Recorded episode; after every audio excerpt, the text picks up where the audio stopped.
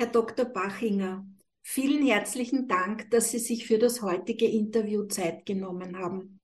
Sie sind ein erfahrener Jurist und leiten die niederösterreichische Patienten- und Pflegeanwaltschaft. Ich würde Sie heute gerne zur Patientenverfügung befragen.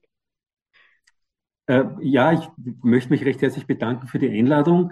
Ich bin äh, sehr froh. Wir haben ja schon bereits einige Projekte gemeinsam gemacht, dass sie auch das Thema Patientenverfügung jetzt ähm, auf der Agenda drauf haben. Und ich denke, da gibt es einiges an Informationsbedarf und ich hoffe, dass ich da vielleicht manches an Missverständnissen aufklären kann. Das ist schön. Vielen Dank, Herr, Herr Dr. Bachner. Äh, was kann man sich genau unter einer Patientenverfügung vorstellen? Ich möchte vielleicht mit einem Bild beginnen. Da kann man sich das dann ähm, ganz gut ähm, ähm, vorstellen, was eigentlich eine Patientenverfügung ist. Eine Patientenverfügung äh, ist so wie eine Brücke, eine Kommunikationsbrücke zwischen Patienten und ihren Behandlern und zwar für diesen Fall, wenn die Kommunikation an und für sich nicht mehr möglich ist. Also nehmen wir an, äh, der Patient ist bewusstlos, ähm, es stehen jetzt möglicherweise neue medizinische Maßnahmen äh, ähm, vor der Tür und man kann den Patienten, was man ja sonst machen würde, kann ihn nicht mehr befragen. Und in solchen Fällen habe ich als Patient die Sicherheit, dass ich schon im Vorhinein bestimmte medizinische Behandlungen ablehnen kann für den Fall, dass ich nämlich später nicht mehr selbst für mich sprechen kann. Das heißt, es ist eigentlich eine Win-Win-Situation, sowohl für die Patienten, die dadurch, ich möchte es durchaus so sagen, mehr Vertrauen auch ins Gesundheitssystem und in die, ins Gesundheitspersonal haben können. Es ist aber auch eine Erleichterung fürs Gesundheitspersonal, weil sie sich nicht auf Mutmaßungen einlassen müssen, äh, sondern sie können wirklich in der Patientenverfügung nachlesen, was hätte der Patient für diese Situation gewollt. Mhm.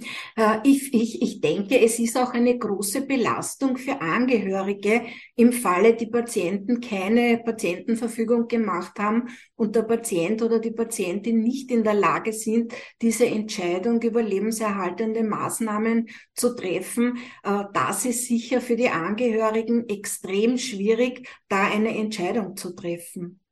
Also das hören wir immer wieder, auch aus Gesprächen mit den Angehörigen, dass viele äh, natürlich mitleiden mit den Betroffenen und alle Hilfestellungen leisten, äh, die sie auch leisten können. Aber sie fühlen sich dann oft nicht in der Lage, dass sie anstelle des betroffenen Patienten ja. eine medizinische Entscheidung treffen. Denn man muss ja wirklich sagen, das ist ein sehr höchstpersönliches Recht und eine sehr höchstpersönliche Entscheidung. Und da ist es immer besser, ähm, bevor man sich auf irgendwelche unsicheren Gebiete äh, bewegt, äh, dass man hier ein, ein, ein klares schriftliches ähm, ähm, eine klare schriftliche Entscheidung des Patienten hat, äh, die aber auch nicht nur für das Gesundheitspersonal, sondern auch für die Angehörigen äh, dann eine Richtschnur sind, was wollte der Patient eigentlich. Mhm. Wie kann man so eine Patientenverfügung errichten, äh, beziehungsweise kann eine Patientenverfügung auch im Krankenhaus unterschrieben werden?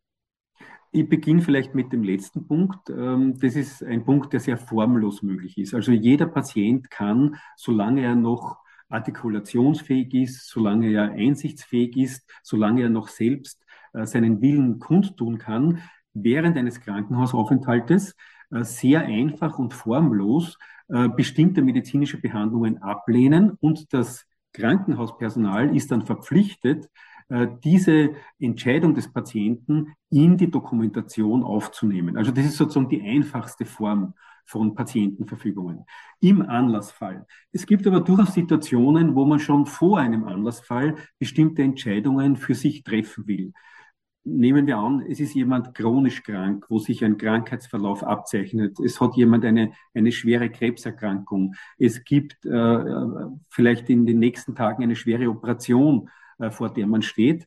Dann kann man bereits vor dem Krankenhaus auch ähm, eine Patientenverfügung relativ formlos auch machen, würde ich aber so nicht empfehlen. Es ist zwar rechtlich möglich, sondern ich würde empfehlen, dass man eine sogenannte verbindliche Patientenverfügung erstellt. Mhm. Äh, da gibt's äh, zwar einige formale Schritte, die man beachten muss, aber dafür hat man auch die Sicherheit, dass sie wirklich so, wie sie geschrieben ist, auch wirklich befolgt wird. Mhm. Äh, das heißt, äh, die Patientinnen müssten aber zu Ihnen oder zu einem Notar kommen, um äh, dieses Dokument zu unterschreiben. Ist das ja, also für, so ist es richtig. es muss noch ein bisschen ergänzen. Es gibt sozusagen für die verbindlichen Patientenverfügungen zwei ähm, Stufen. Die erste Stufe ist diejenige, dass der Patient, die Patientin zu einem Arzt, meistens ist es der Hausarzt oder auch ein behandelnder Arzt, zu einem Arzt gehen, damit sie dort auch in medizinischer Hinsicht, man, Patienten sind natürlich auch Experten für ihre Krankheit, aber es gibt es viele medizinische Fragen auch noch dazu, damit sie in medizinischer Hinsicht aufgeklärt werden, was sind denn die Konsequenzen, wenn sie bestimmte medizinische Behandlungen ablehnen. Das wird gemeinsam mit dem, meistens gemeinsam mit dem Hausarzt gemacht. Da gibt es dann diese medizinische Information, dann ist die erste Stufe abgeschlossen. Und mhm. dann geht man entweder zu den Patientenanwälten, zum Notar oder zum Rechtsanwalt und kann dort, ich nenne es einmal so, eine eine ähm, äh, rechtliche Verbindlichmachung der Patientenverfügung, also eine Beurkundung eigentlich der Patientenverfügung erreichen. Äh, diese zweite Stufe dient dazu, auch noch die rechtlichen Rahmenbedingungen äh, den Patienten äh, zu erklären. Und wenn das erledigt ist, diese zwei Stufen, da kommt man dann auch den Stempel von uns dazu auf dieses Formular, das wir auch zur Verfügung stellen, dann hat man wirklich eine verbindliche Patientenverfügung. Mhm, mhm. Und wo werden diese Patientenverfügungen aufbewahrt? Also da schneiden Sie jetzt ein Thema an, das in der Vergangenheit nicht gut geregelt war und das immer wieder Anlass für Schwierigkeiten gegeben hat. Es geht um die, um die Zugänglichkeit, um die Evidenthaltung von Patientenverfügungen.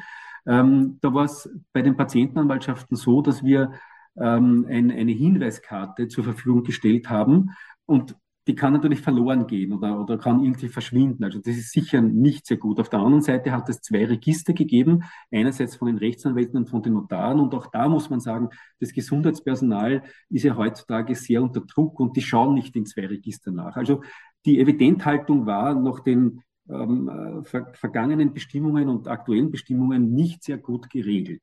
Allerdings es wird jetzt im, im neuen Jahr ein Projekt in die Wege geleitet, das steht schon auf relativ sicheren Beinen, auch finanziell, dass die Patientenverfügungen auf die ELGA-Plattform mhm. als eigene, als eigenen Abschnitt gespielt werden können. Dann wird es also ein einheitliches österreichweites Register geben. Und da gibt es auch die Verpflichtung dann in, in den Gesetzen, äh, dass auf diese, auf diese ELGA-Plattform im Fall der Fälle äh, zugegriffen wird. Also das Gesundheitspersonal ist verpflichtet, da auch nachzuschauen, ob es eine Patientenverfügung gibt und kann dann relativ einfach auch diese Patientenverfügung äh, lesen und kann, kann, kann sozusagen diese Patientenverfügung auch erhalten. Das heißt, es wird ein wesentlicher Schritt sein mhm. im Service, dass die Patientenverfügungen besser äh, zugreifbar sind.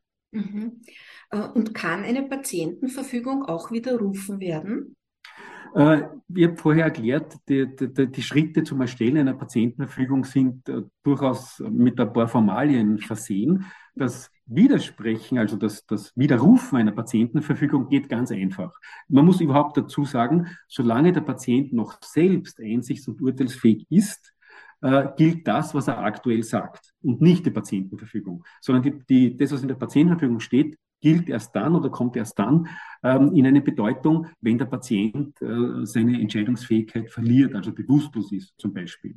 Ähm, aber das, das Widerruf einer Patientenverfügung kann durch ein äh, durch ein Kopfnicken, äh, durch das Zerreißen der Patientenverfügung, durch das Durchstreichen der Patientenverfügung. Das geht also auf verschiedenste Art, Art und Weise und das kann ganz formlos erfolgen. Mhm. Herr Dr. Bachinger, Sie haben uns jetzt sehr viele Fragen beantwortet und uns aufgeklärt. Äh, haben wir irgendwas vergessen, was wichtig ist? Möchten Sie dem Patienten noch etwas mitgeben? Ja, wir, wir müssen natürlich in unserem Gespräch auf bestimmte Schwerpunkte immer eingehen. Ähm, wir haben aber ähm, als Patientenanwälte sehr gute Informationsunterlagen auf den verschiedenen Websites der Patientenanwaltschaften. Ich möchte nur die niederösterreichische jetzt als Beispiel nennen, www.patientenanwalt.com gibt es einen eigenen Reiter auch, der sich äh, mit Patientenverfügungen äh, beschäftigt und da kann man äh, sich das Formular runterladen, die gesetzlichen Bestimmungen runterladen, Tipps und Ratschläge runterladen, wie man solche Patientenverfügungen erstellt. Man bekommt auch eine Grafik, wie der, wie der Ablauf, wie der Ablauf ist bei der Erstellung von Patientenverfügungen. Also da gibt es sehr viel Servicematerial, das man kostenlos bekommt. Das ist vielleicht auch noch ein ganz wichtiger mhm. Punkt.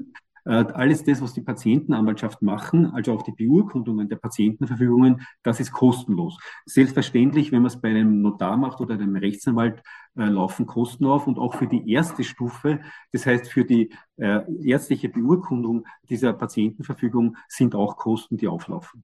Mhm. Das ist eine sehr, sehr wichtige Anmerkung gewesen, Herr Dr. Bachinger, weil ich denke, dass sehr viele Patienten glauben, zum Patientenanwalt gehe ich nur, wenn ich irgendein ein, ein großes Problem habe. Aber dass da auch sehr viel Serviceleistung dahinter steht und dass wirklich den Patientinnen sehr, sehr viel in vielen Bereichen geholfen werden kann, äh, das finde ich so wichtig zu sagen, weil, weil, wie gesagt, ich glaube, dass das wenige wissen. Ja, genau. Ich darf das vielleicht sogar noch in einem größeren Bogen sagen. Also wir haben nicht nur äh, sehr viele Informationsmaterialien zu den Patientenverfügungen, sondern ganz allgemein, wenn es die Patientenrechte betrifft, ja, oder auch jetzt das aktuelle Thema Sterbeverfügungen ja. oder andere aktuelle Themen, da gibt's äh, bei uns sehr viel an Informationsmaterial, äh, das dazu dient, das Ziel, das wir alle gemeinsam haben, ähm, diesem Ziel ein bisschen näher zu rücken, nämlich dass die Patienten zu Co-Produzenten ihrer mhm. Gesundheit werden. Mhm. Und, aber da ist natürlich die Patientenverfügung ein ganz wesentlicher äh, Baustein. Und ich möchte vielleicht noch ein, ein Gedanke, den habe ich jetzt noch, den muss man noch ergänzen. Das möchte ich vielleicht noch dazu sagen, ähm, weil ich vorher erwähnt habe, dass die Patientenverfügungen in ein elektronisches Register, in ein bundesweites elektronisches Register reinkommen. Äh, da ist es für manche wichtig zu wissen, man muss nicht bei ELGA teilnehmen. Also auch diejenigen, die aus Aha, ELGA ausoptiert sind, auch mhm. die haben die Möglichkeit, an diesem elektronischen Register teilzunehmen. Mhm. Diese Fragen bekommen wir auch immer wieder. Mhm. Das ist auch eine sehr, sehr wichtige Anmerkung. Danke, Herr Dr. Bachinger. Äh, wenn Ihnen nichts mehr dazu einfällt, dann bedanke ich mich ganz, ganz herzlich für dieses wunderbare Interview und ich hoffe, wir werden noch viele wichtige Dinge von Ihnen erfahren. Ja, ich bedanke mich und ich bin mir sicher, wir werden noch äh, in Zukunft einige, einige Punkte und einige Bereiche besprechen können. Herzlichen Dank. Danke. Herzlichen Dank. Auf Wiedersehen. Dankeschön.